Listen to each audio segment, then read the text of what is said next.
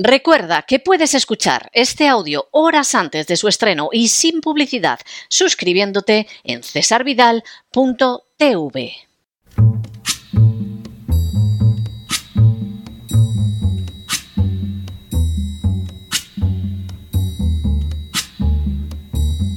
La voz con César Vidal, desde el exilio. When the night has come and the land is dark and the moon is the only light we'll see.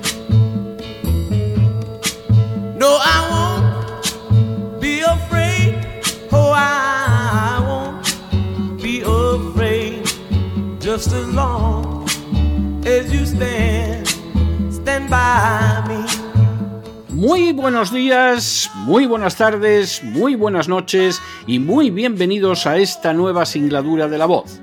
Soy César Vidal, hoy es el martes 13 de febrero de 2024 y me dirijo a los hispanoparlantes de ambos hemisferios, a los situados a uno y otro lado del Atlántico y del Pacífico y como siempre lo hago desde el exilio.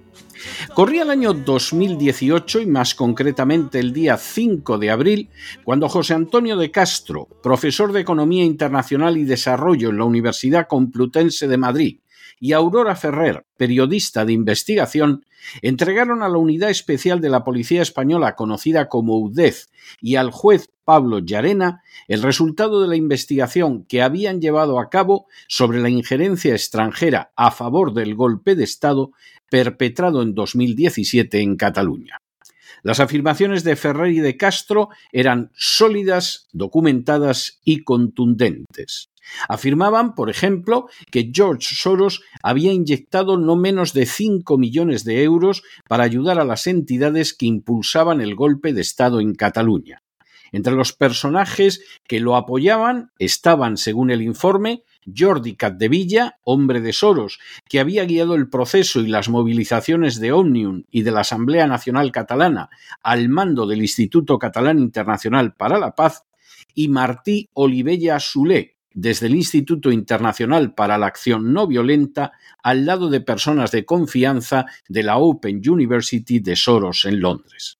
Otros peones claves, según este informe, para que solo respaldara a los golpistas catalanes habían sido Jordi Baqué, al frente de la oficina de la Open Society de Soros para Europa, Artur Mas, que fue presidente del gobierno de Cataluña, y Nicolás de Pedro, al que se debe, entre otras cosas, la condena de la actuación del gobierno español en el curso del golpe llevado a cabo por el Atlantic Council y que en los últimos tiempos se haya dedicado a ser portavoz de la propaganda de la OTAN.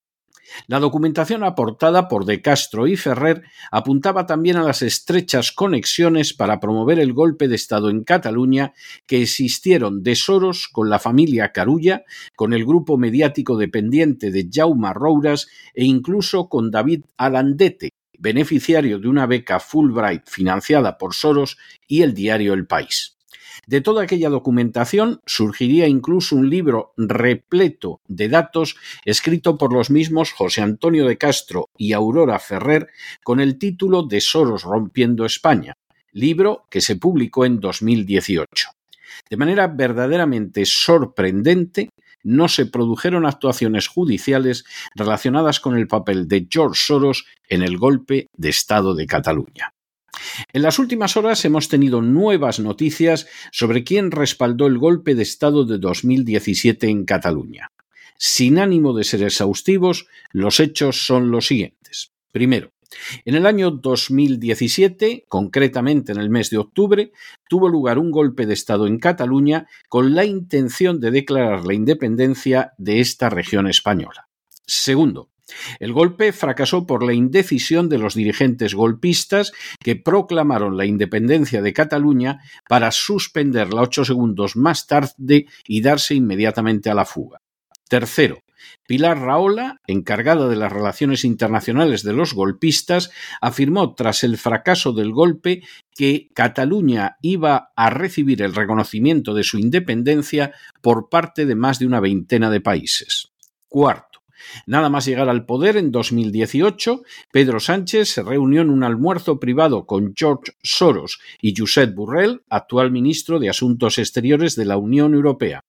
El almuerzo fue la primera reunión de Sánchez con una instancia internacional y no ha trascendido hasta la fecha lo que se discutió en el mismo, aunque resulta innegable que la política impulsada por Sánchez ha seguido de manera muy fiel las directrices de la agenda globalista de Soros. Quinto, de manera bien significativa, a la vez que quedaban en punto muerto las investigaciones sobre el papel de Soros y sus gentes en el golpe de Cataluña, se comenzó a difundir la tesis de que había sido Vladimir Putin quien había estado detrás del golpe. No sorprende que entre los difusores más encendidos de esa tesis se encontraran personajes que relacionados con Soros habían apoyado con anterioridad a los golpistas catalanes. Sexto, como era de esperar, la intoxicación antirrusa ocultaba datos esenciales. Por ejemplo, el hecho de que Rusia había sido víctima de procesos secesionistas como el de Cataluña durante los años 90, en virtud de los cuales se separaron Estonia, Letonia, Lituania, Ucrania, Moldavia y Georgia. En todos los casos, los procesos de secesión fueron impulsados por naciones como Estados Unidos, Gran Bretaña, Francia y Alemania, y en diversas ocasiones contaron con el respaldo directo y abierto de las organizaciones de George Soros. Séptimo. Pasaba también por alto que uno de los grandes admiradores y defensores de la independencia de Estonia, Letonia y Lituania era el nacionalista catalán y por muchos años presidente de Cataluña, Jordi Pujol. De hecho, Pujol utilizó siempre como punto de referencia a esos países para una futura independencia de Cataluña. Octavo, pasaba también por alto que en el proceso de desmembración de la antigua Yugoslavia, Rusia fue contraria al fenómeno, mientras que la OTAN y el Vaticano lo respaldaron. De manera bien significativa, el proceso de descuartizamiento de Yugoslavia comenzó con la declaración de independencia de Croacia, reconocida inmediatamente por el Vaticano y Alemania, y concluyó con los terribles bombardeos llevados a cabo por la OTAN en Serbia. Noveno. Pasaba por alto que cuando el 1 de octubre de 2017 se produjo el golpe independentista en Cataluña, Rusia no reconoció en ningún instante a la República Catalana, de la misma manera que no había manifestado con anterioridad su apoyo o siquiera simpatía hacia el proceso. Décimo. Pasaba por alto que quien entregó a los golpistas catalanes un programa informático para su futura hacienda fue la empresa IBM, que no es precisamente rusa. Un décimo. Pasaba por alto que la cobertura e impulso mediático del golpe catalán fue llevada a cabo por Mediapro y Jaume Rouras, hombre de George Soros en Cataluña. Rouras llegó a abrir en Barcelona un centro de comunicación bajo la denominación International Press and Broadcasting Center, orientado al seguimiento del referéndum ilegal por la prensa internacional. MediaPro es abiertamente contraria a Rusia y a Putin. Duodécimo. Pasaba por alto que durante los preparativos del golpe buena parte de las urnas para el referéndum fraudulento se ocultaron en los consulados de una república báltica, por tanto miembro de la Unión Europea y teórica aliada de España en la OTAN. Así lo admitió un dirigente de la Asamblea Nacional Catalana, Jordi Mañá. Como es sabido, esas repúblicas son ferozmente contrarias a Rusia y a Putin. Décimo tercero. Pasaba por alto que Letonia, una de esas repúblicas del Báltico, apoyó a Cataluña por boca de su primer ministro, Valdis Dombrovskis, que cobró seis millones de euros del nacionalismo catalán por apoyar la independencia. Como es sabido, Letonia y Dombrovsky son muy contrarios a Rusia y a Putin. Décimo cuarto. Pasaba por alto que cuando el golpista Puigdemont se fugó de España y fue detenido en Alemania, tres jueces lo dejaron libre, Martin Props, Matthias Schimann y Matthias Hohmann. Los jueces alemanes, por supuesto, pertenecen a una nación que es aliada de España supuestamente y no están controlados ni por Putin ni por Rusia. Décimo quinto. Pasaba por alto que la ministra de Trabajo de Alemania, a la sazón Katarina Barley, atacó a España, aliado en la Unión Europea y en la OTAN, afirmando que entonces Puigdemont será un hombre libre en un país libre, es decir, en la República Federal Alemana. Katarina Barley es ferozmente contraria a Putin y a Rusia.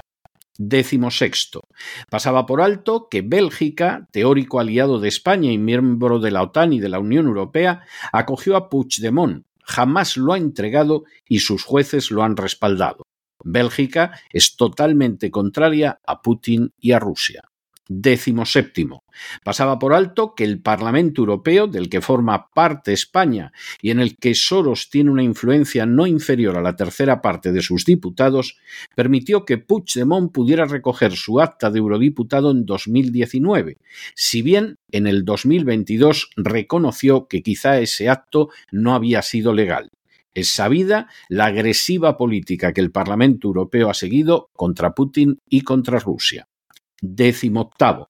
Pasaba por alto que Eslovenia, aliado de España en la OTAN y en la Unión Europea, permitió que su ministro de Exteriores, Dimitri Rupel, apoyara a Puigdemont y que mientras varios políticos eslovenos hacían lo mismo, el gobernador del Banco de Eslovenia se mostrara incluso dispuesto a apoyar y asesorar financieramente a una Cataluña independiente. Eslovenia mantiene una política totalmente contraria a Putin y a Rusia noveno. Pasaba por alto que los cónsules honorarios de Grecia, Finlandia, Filipinas, Letonia y Bulgaria apoyaron el golpe catalán. Ninguno de los citados países mantiene una política que no sea agresivamente opuesta a Putin y a Rusia vigésimo. Pasaba por alto que 41 senadores franceses firmaron en 2019 un manifiesto sobre Cataluña respaldando las tesis de los independentistas. Francia es aliada de España en la OTAN y miembro de la Unión Europea. Por supuesto, Francia desarrolla una política agresiva contra Putin y contra Rusia. Vigésimo primero.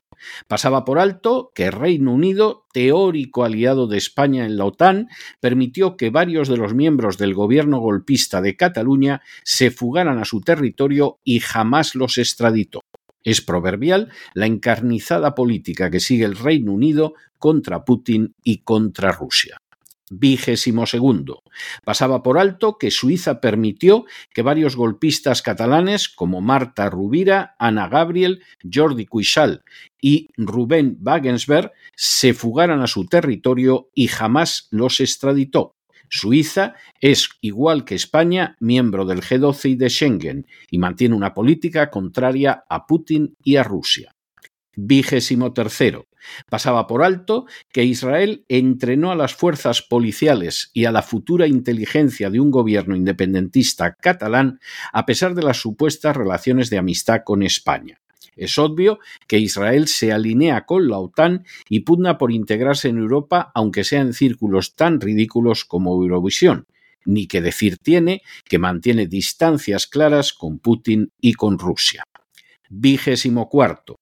Pasaba por alto que de los observadores internacionales que acudieron a Cataluña para apoyar el golpe, ni uno solo era ruso, pero sí abundaban los pertenecientes a naciones de la OTAN.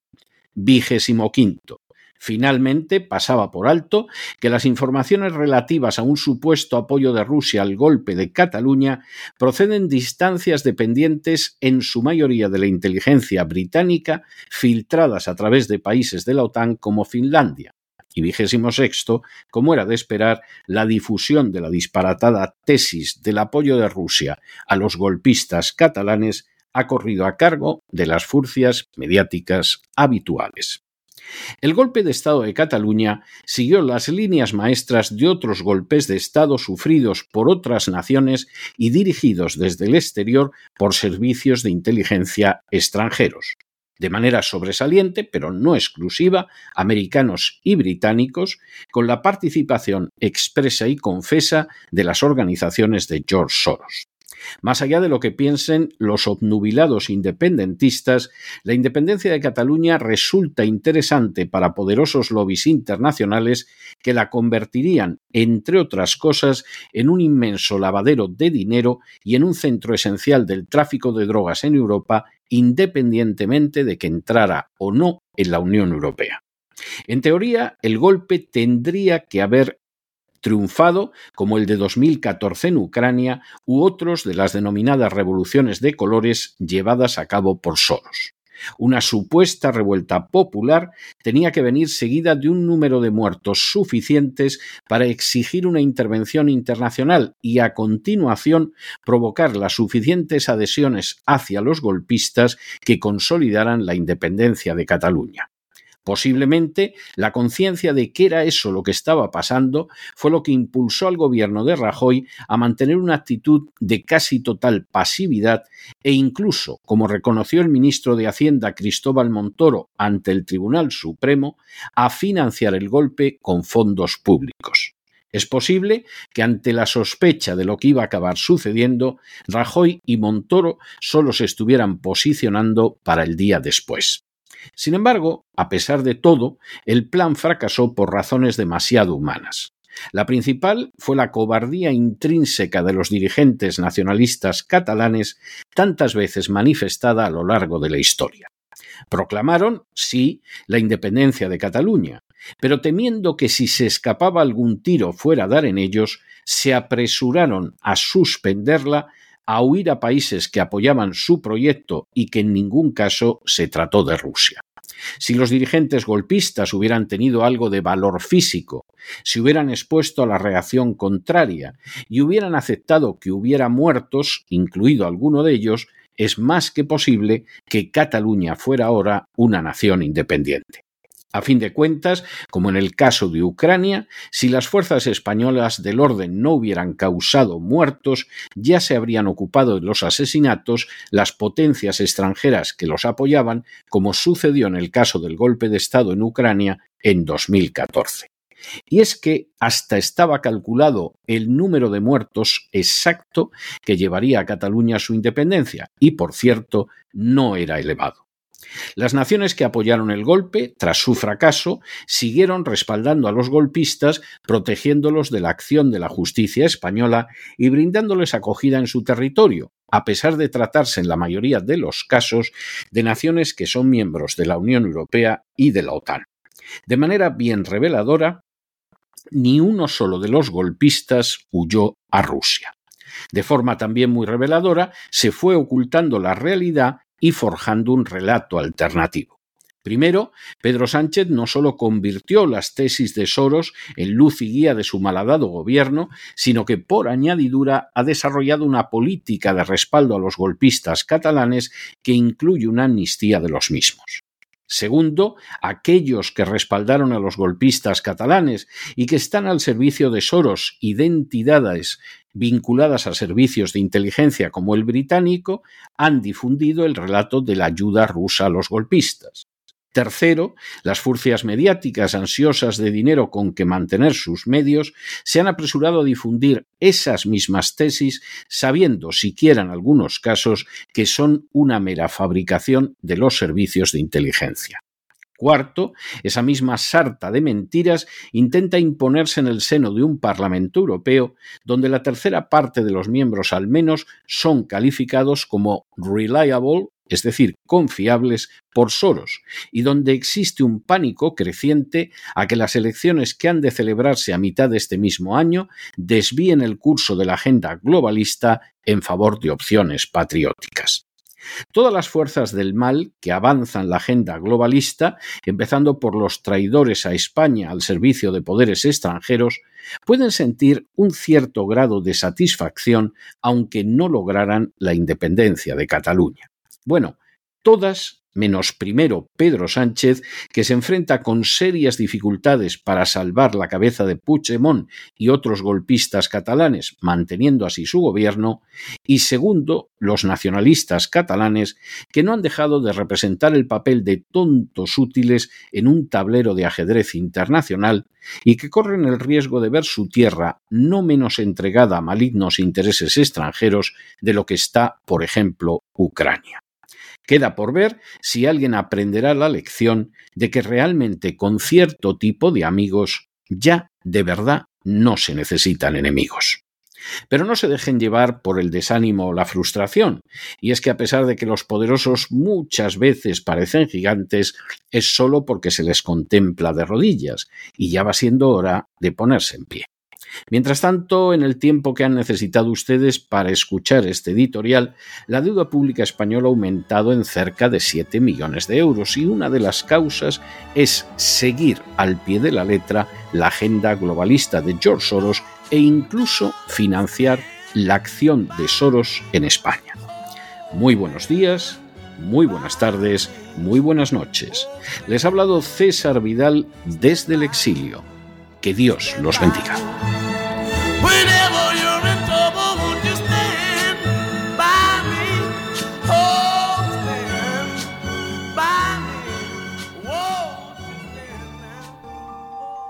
Esta sección está patrocinada por crowdfunding con el siguiente mensaje. Nuestro Señor Jesucristo, el único Dios verdadero, es misericordioso y nuestro Salvador.